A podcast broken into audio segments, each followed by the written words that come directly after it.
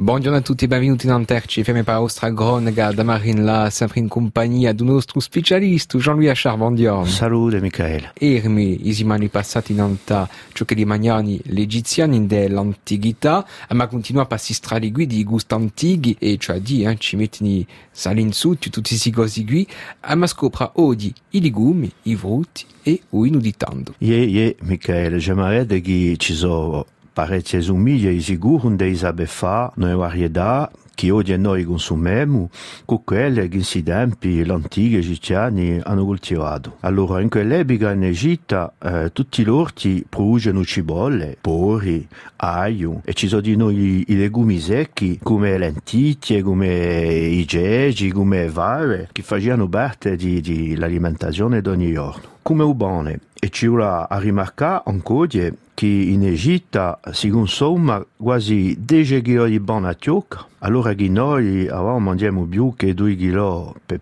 persone ogni anno. D'altronde si può aggiustare di noi che i bisi, che ognuno sa che i bisi sono buoni, quei colombi, quei bernesi e altri, piatti interessantissimi, furono scoperti e conosciuti grazie agli egiziani, ai tempi detto di un impero. Frattempo di sicuro l'alimentazione egiziana era composta di frutti, assai, come vighe, come erade e come enoge, larive, ben sicura, e granade, e soelli di nu fatto conoscere parecchi di si frutti per via, si può dire, di so, scambi vari commerciali in Culasia. In quelle delle riunioni lo detto che erano assai assai inacquate, crescevano di noi pastecche, cucumeri e di sicuro di stadina miloni. E si sa d'altronde che c'era una cultura antica di vino, posto che i vini erano sparse nel delta di un Nilo e si coltivava così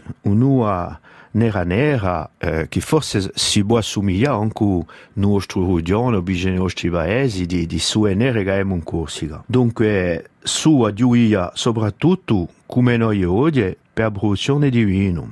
Non so mica qual è il suo vostro vino preferito, Michele. Ah, mi piace a me Usciacarino. Eh. Eh beh, birrede che si può dire, o a giuga, o a nera, o a inzuccherata, o in era conservato in dell'anfore, perché sa che quando lo si ritrova un battello sotto un mare si trovano assai anfore. Noi un, non ta uguale di già in sebiga, erano scritte e varietà, e poi di nulla noi è vendemmie. Dunque si può dire che la OSE di leviga caduado di noi perché in Iahole usano sempre oggi di, di se maneiva per fare le etichette e pone le marche non te utili e cosa che lo si può dire non te avrutta e a una egiziana idando.